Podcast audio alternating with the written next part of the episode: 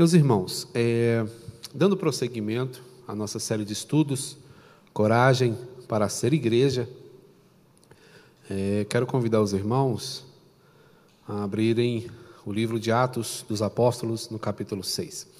Esta série de estudos ela se baseia em algumas passagens do livro dos Atos dos Apóstolos, é um livro histórico, né, dentro do Novo Testamento, que mostra para nós algumas perspectivas do ser igreja, viver como igreja.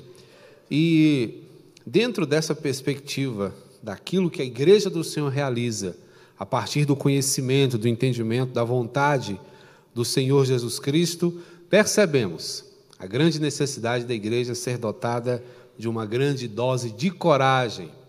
Porque, irmãos, a igreja do Senhor, em todas as épocas, mesmo quando ela não era assim chamada, ela sempre caminhou em vias perigosas. Ela sempre desenvolveu a sua missão em meio a riscos. Nós, como igreja, precisamos nos atentar para isso, pois também estamos expostos, pois também corremos riscos, mas os riscos que corremos são riscos que podem afetar a nossa carne, que podem tornar a nossa vida muito difícil, mas que não podem nos abalar eternamente. É com esse, com esse propósito e né, dentro dessa perspectiva que desenvolvemos esta série de estudos, para que nós, Igreja do século 21, sejamos corajosamente, corajosamente desafiados a seguirmos na fé a que somos chamados. Muito bem.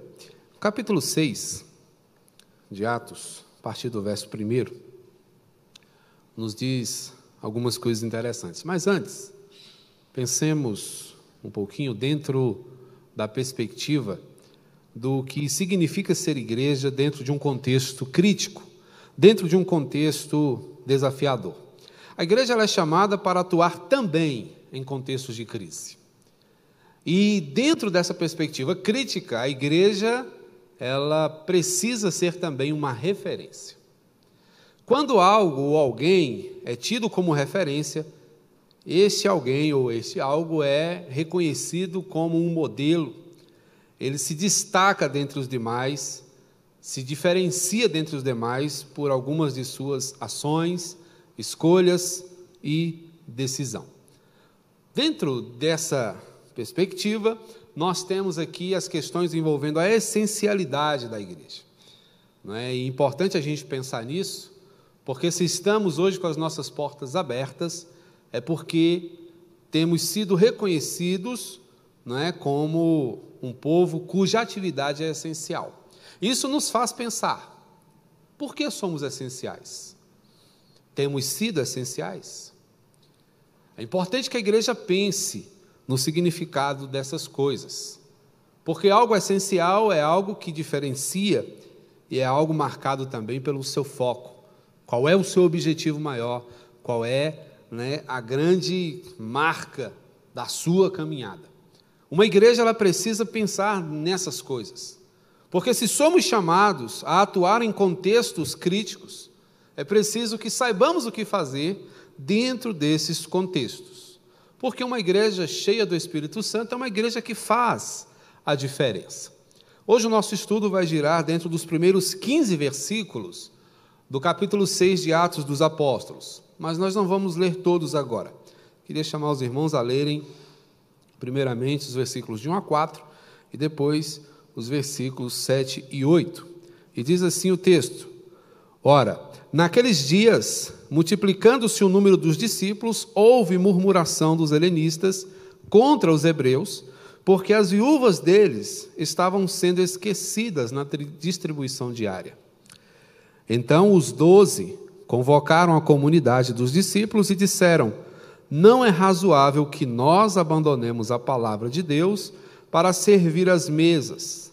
Mas, irmãos, Escolhei dentre vós sete homens de boa reputação, cheios do Espírito Santo e de sabedoria, aos quais encarregaremos deste serviço. E quanto a nós, nos consagraremos à oração e ao ministério da palavra. Verso 7. Crescia a palavra de Deus e em Jerusalém se multiplicava o número dos discípulos. Também muitíssimos sacerdotes obedeciam à fé. Estevão, cheio de graça e poder, fazia prodígios e grandes sinais entre o povo. É interessante que quando pensamos em ser referência na crise, nós podemos destacar, por exemplo, a postura adotada por Estevão. Lucas, que é o escritor de Atos, destaca algo interessante a respeito de Estevão.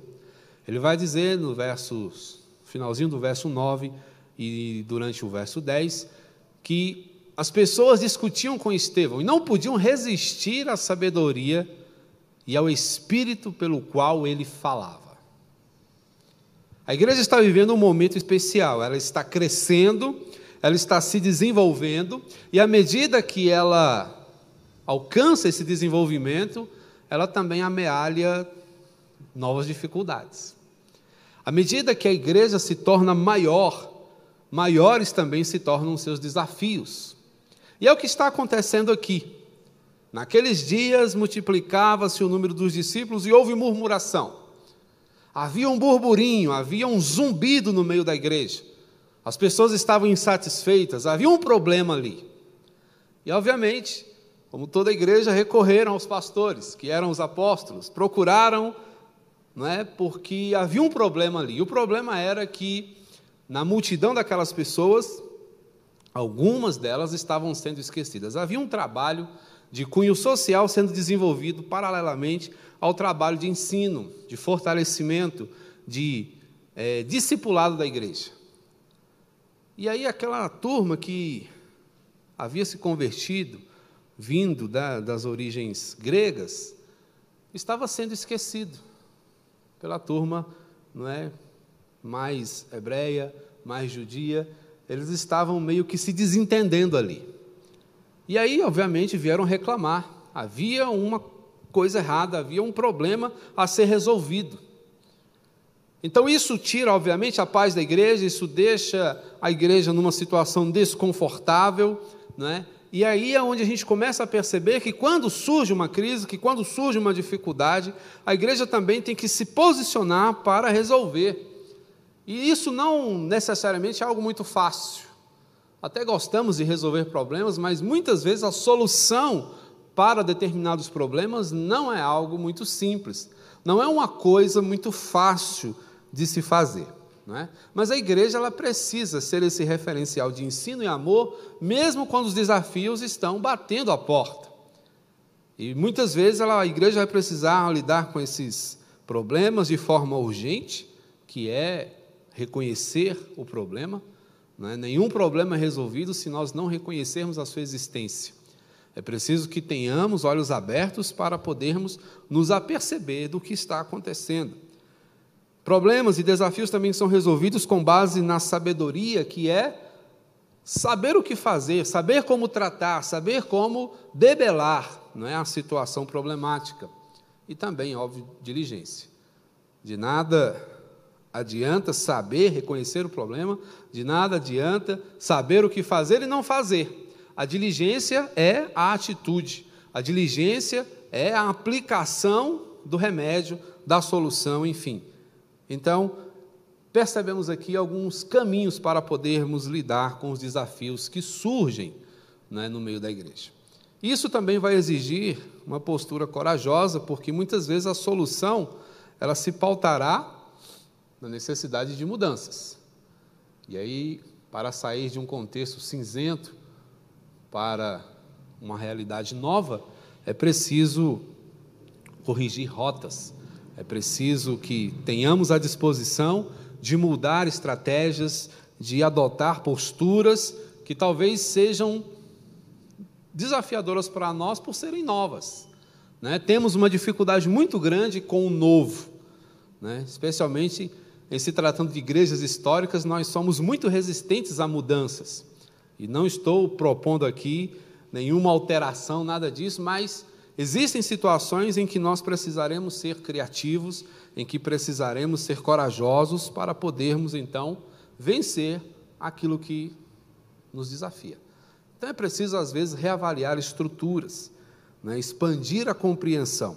Dwight Moody dizia que é melhor colocar dez homens para trabalhar do que tentar fazer o trabalho de dez homens.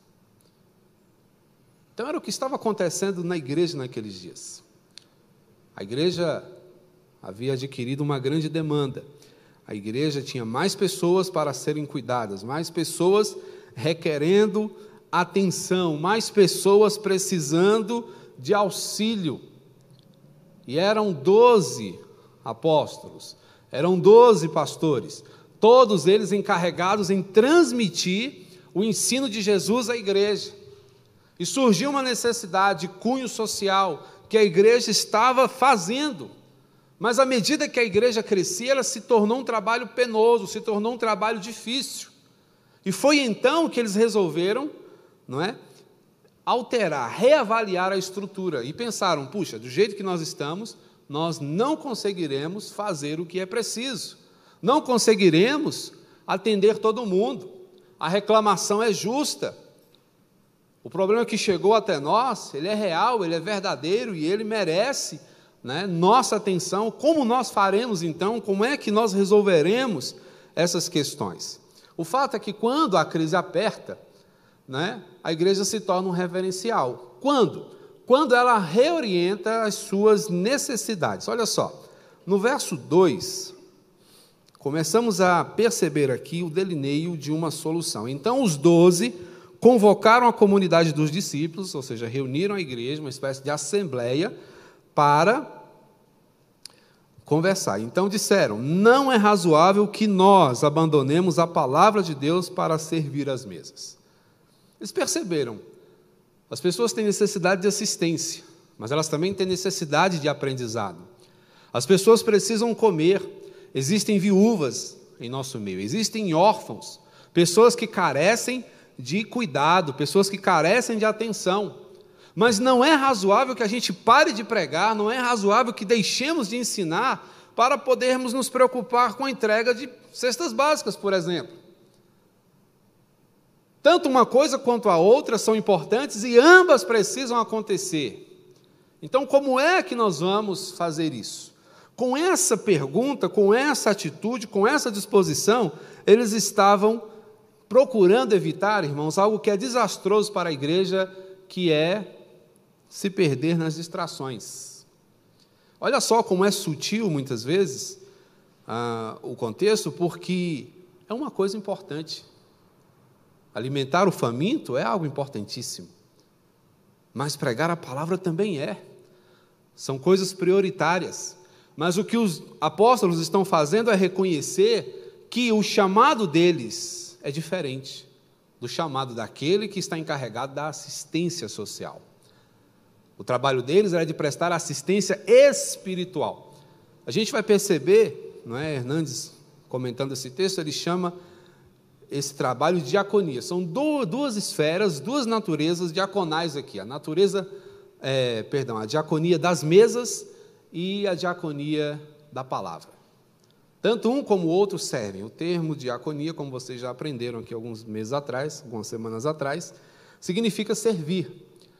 Tanto quem está cuidando da assistência social serve quanto quem está pregando. Ambos são servos, mas são serviços de naturezas diferentes. Então, para evitar distrações e assegurar as assistências, eles procuram ser sensíveis ao momento. E o momento da igreja é um momento de ampla necessidade, tanto espiritual quanto material. A igreja precisava ser alimentada, a igreja precisava ser cuidada, mas também precisava ser ensinada. Portanto, eles reorientam suas necessidades e, com base nessa reorientação, eles adotam uma distribuição de responsabilidades. Então é aí que surge não é, a figura do diácono. E eles então dão essa orientação. Irmãos, já que não é razoável que nós deixemos de pregar para servir as mesas, façam o seguinte: Escolham dentre vós sete homens de boa reputação, cheios do Espírito Santo, cheios de sabedoria, aos quais encarregaremos deste serviço. E olha que interessante, surge aí a diaconia das mesas, o serviço aos necessitados, né? a atenção à demanda. É interessante que aqueles pastores não foram insensíveis, não se fecharam no seu mundo e dizer, não, nós, nosso trabalho é pregar, não estamos nem aí. Não interessa quem está com fome, a igreja não é restaurante, não é? Não. Temos que fazer esse trabalho? Temos, mas vamos dividir as cargas, vamos dividir as tarefas. Enquanto nós pregamos, outros irmãos alimentam as pessoas. Enquanto nós pregamos, outros irmãos atendem a esta necessidade. Então, eles distribuem responsabilidades.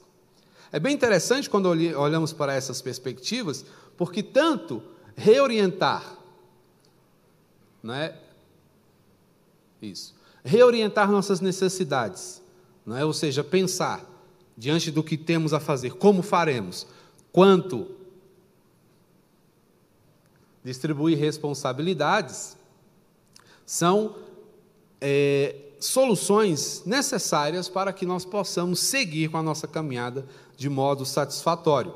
E, além disso, mantendo as nossas prioridades. O que os apóstolos perceberam é que a prioridade deles era a pregação da palavra. Assim como um diácono também reconhece que a sua prioridade é assistir aos necessitados. Portanto, é interessante pensarmos. Olhamos aqui e do capítulo inicial até aqui, a igreja já cresceu muitas vezes, são vários os relatos do crescimento da igreja. 3 mil, 5 mil, depois 120 mil, e a igreja vai aumentando, a igreja vai crescendo. E a gente fica feliz, puxa vida, a igreja está bombando, a igreja está. Só que à medida que a igreja aumenta, à medida que a igreja cresce, crescem também os seus desafios, aumentam-se também os seus problemas. Mas são problemas passíveis de resposta. E junto com os problemas vêm as crises. Junto com o crescimento vem também os desafios cada vez maiores. Portanto, a diaconia da palavra era prioridade no ministério apostólico, porque eles estavam envolvidos no ensino, que era a capacitação do povo de Deus. Eles entendiam que sem isso a igreja não ia crescer. E que era exatamente por isso que a igreja vinha alcançando níveis cada vez maiores em termos de alcance naqueles lugares. Portanto, não é razoável deixar a palavra para se cuidar de outros assuntos. O que a igreja precisa fazer é alargar a sua abrangência, o seu campo de atuação, para que a igreja continue sendo focada e poderosa. Vemos várias vezes aqui no livro de Atos o termo poder associado à igreja. A igreja daqueles dias era uma igreja poderosa, porque era uma igreja marcada por duas grandes coisas: uma vida de oração constante e também uma pregação poderosa. Além ainda, irmãos, de uma comunhão que é de causar inveja.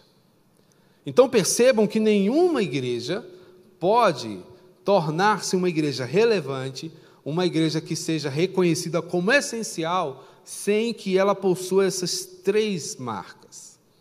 Ela precisa ser uma igreja poderosa na mensagem, ela precisa ser uma igreja que se dedique né, ao ensino, poderosa na mensagem, precisa ser uma igreja marcada por uma vida de oração e também precisa ser uma igreja marcada pela comunhão. Esse desdobramento que estamos vendo aqui se dá dentro da perspectiva da comunhão.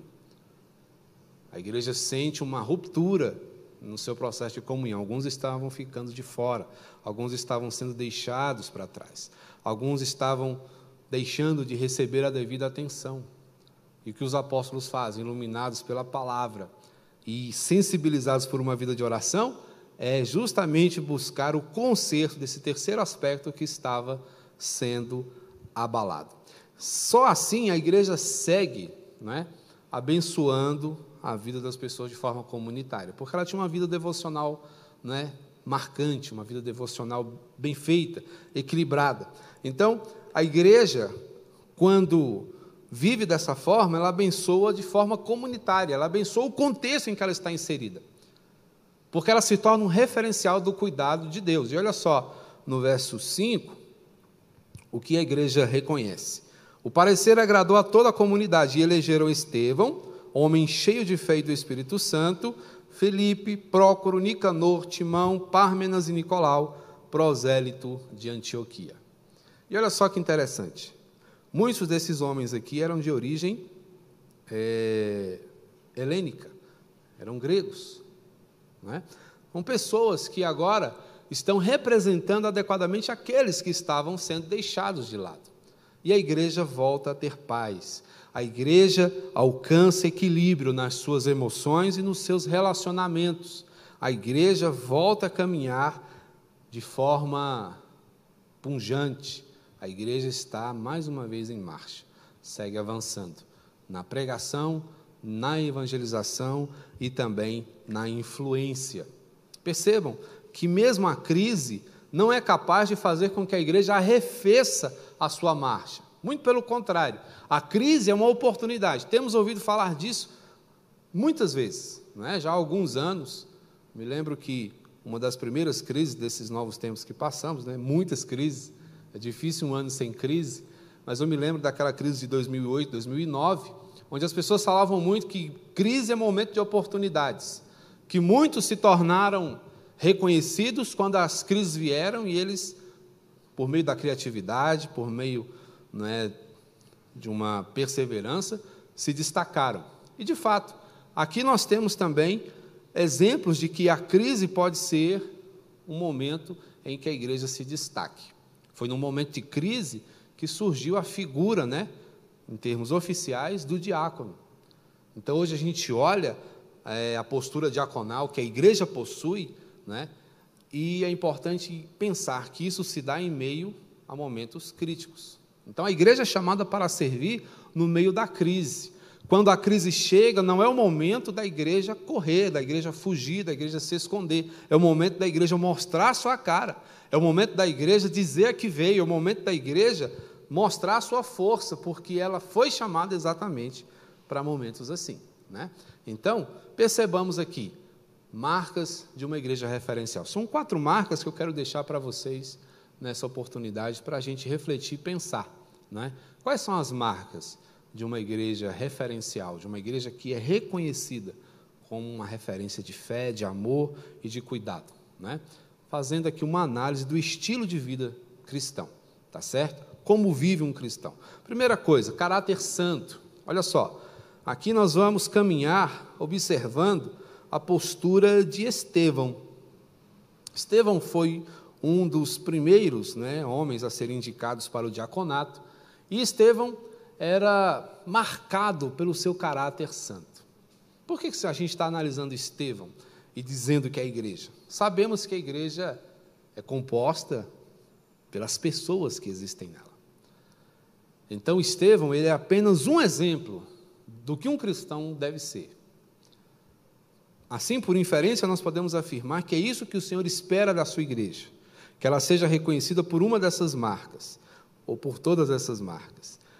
Caráter santo.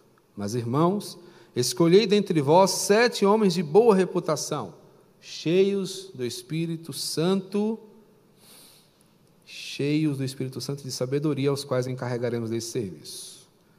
E aí, no verso 4 diz: Quanto a nós, nos consagraremos à oração e ao ministério da palavra. Então, caráter santo se adquire por meio de plenitude espiritual. Quando a gente olha para Estevão, e a gente vai ver algumas características aqui dele, a gente vai ver que, no que se refere a Estevão, a palavra-chave é ser cheio. Olha o verso 5, o que, é que diz de Estevão. Elegeram Estevão, homem cheio de fé e do Espírito Santo. Tá? Então ele era um homem cheio do Espírito Santo. O que significa ser alguém cheio do Espírito Santo? Alguém conduzido por Deus, alguém vazio de si mesmo, alguém marcado pelas orientações do Senhor, cheio de fé, cheio de sabedoria. Ou seja, saber o que fazer, como fazer, consta ainda lá no verso 8 que Estevão era um homem cheio de graça, cheio de poder. Era um homem que realizava por meio da sua fé grandes sinais entre o povo. Ele era um grande pregador, ele era alguém que tinha o dom de curar, e era ainda um homem magnânimo no serviço. Era um homem que amava pessoas, ajudava as pessoas de maneira muito abrangente. E a pregação de Estevão era uma pregação contundente, era uma pregação forte, porque à medida que Estevão pregava, as pessoas se remexiam nos seus lugares. Tanto que isso desencadeou uma grande revolta. E Estevão foi o primeiro mártir da igreja, por conta da sua pregação. Acusaram Estevão de pregar mentiras, quando a, perceberam que não podiam acusá-lo pelos seus erros, que ele não possuía, começaram a mentir, começaram a dizer que ele estava anulando a lei de Moisés, começaram a falar um, um monte de imprecações contra ele.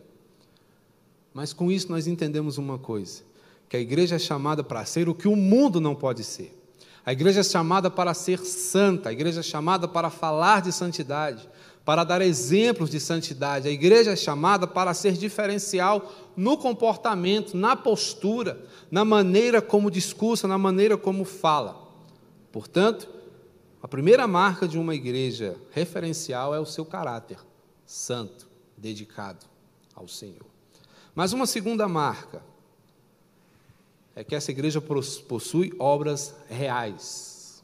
É uma igreja que faz grandes realizações. E as suas realizações são inquestionáveis. Já dissemos aqui que Estevão realizava grandes sinais entre o povo. Levantaram-se, porém, alguns dos que eram da sinagoga chamada dos libertos, dos sirineus, dos alexandrinos e dos da Cilícia e Ásia, e discutiam com Estevão. Olha só, ele está fazendo o bem, ele está fazendo a vontade de Deus, ele está abençoando pessoas, não obstante, pessoas se levantam para o acusar. Mas isso, meus irmãos, é o que nos chama a atenção, porque a igreja é chamada para ser relevante. E o que é uma igreja relevante? É uma igreja que faz diferença. E qual era a grande diferença que a gente vê aqui na pregação de Estevão? O contraste. O que ele fala incomoda. O que ele fala não é causa temor. O que ele fala não é faz diferença. Primeiro, porque o que ele diz está em coerência com a vida que ele leva. Não é? Estevão não entra naquela de faço o que eu mando, mas não faço o que eu faço. Essa era a vida de Estevão e é disso que ele falava. Isso causava impacto nas pessoas, impactos positivos e negativos.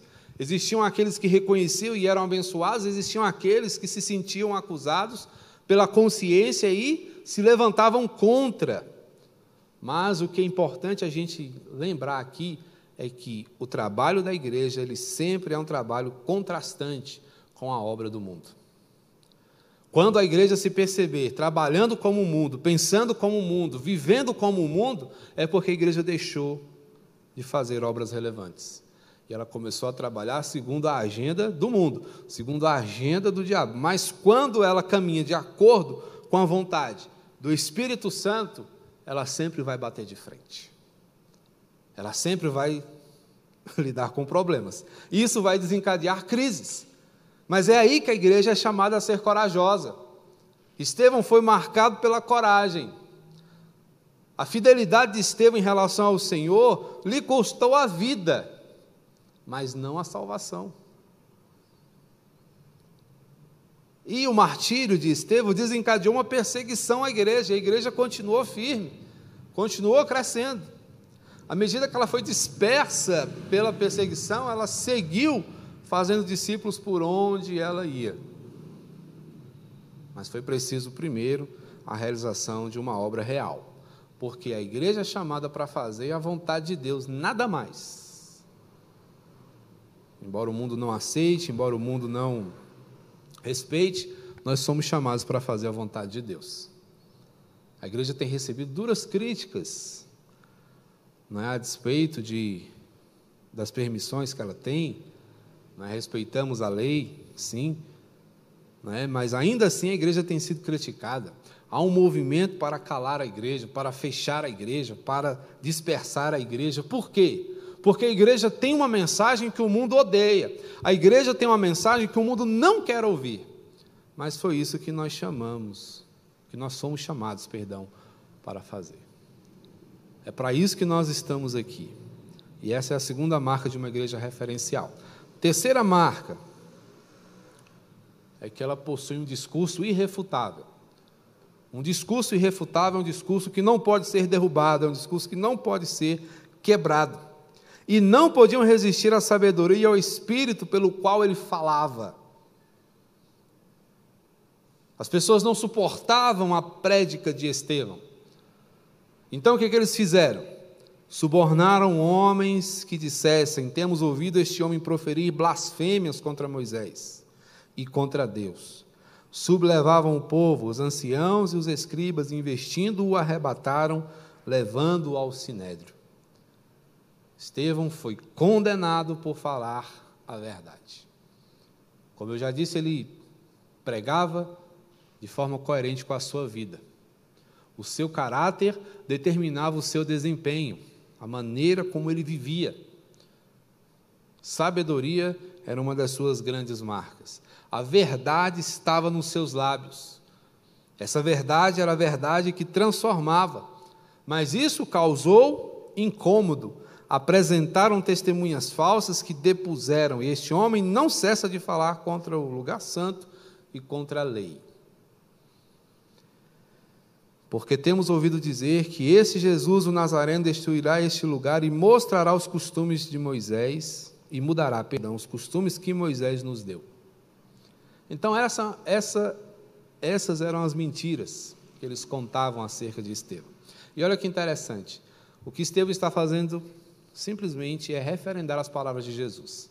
Quando Jesus falou que destruiria o templo, ele estava falando do seu próprio corpo estava falando de si mesmo.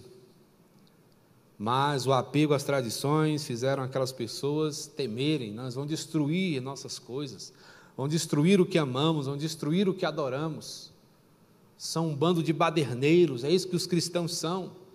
E esse aqui tem sido um dos mais importantes dele, porque ele tem ensinado essas coisas, tem falado contra Moisés. Inventaram essas mentiras. Estevão até se defende, a defesa dele é lindíssima, você pode ler o capítulo 7. Mas quando ele termina a sua defesa, as pessoas se iram e se levantam e dão contra ele e o matam. Um homem que é condenado por falar a verdade.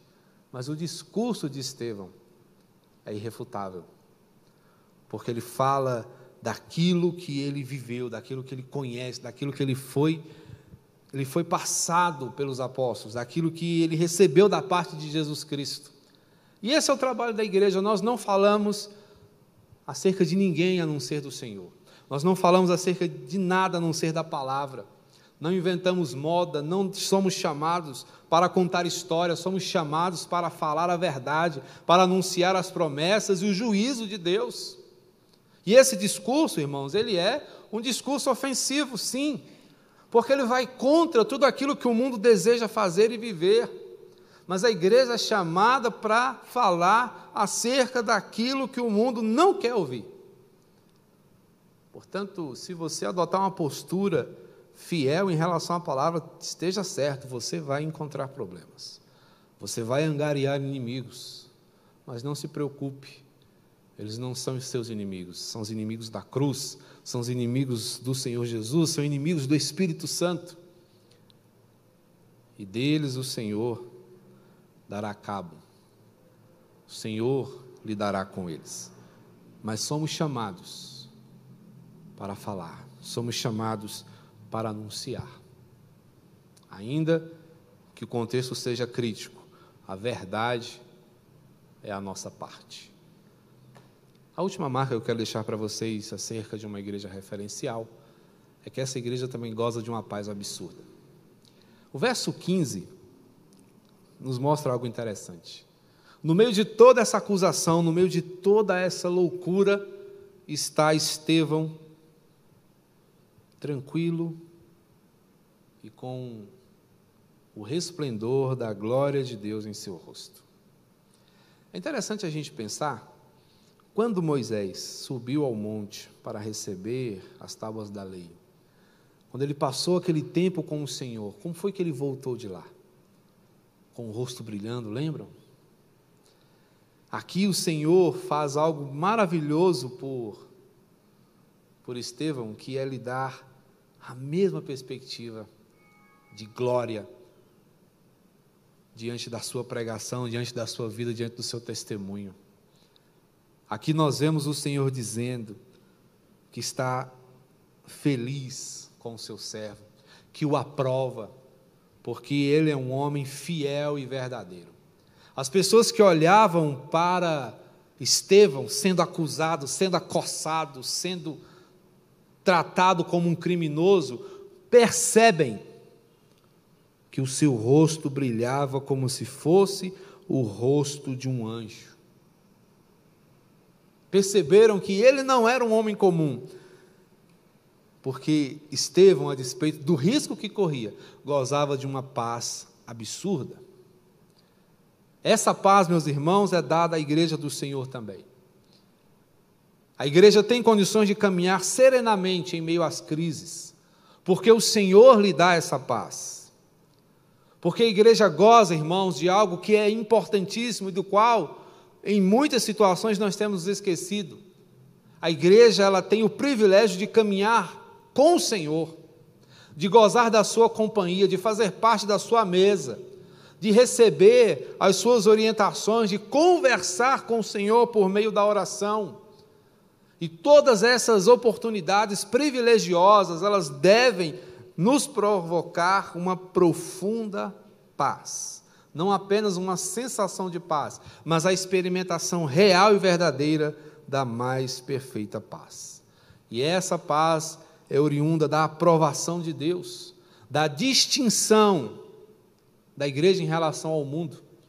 A diferenciação.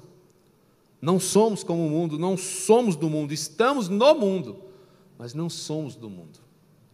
Somos estrangeiros. Nossa pátria não é aqui, já dizia a canção. Estamos aqui de passagem.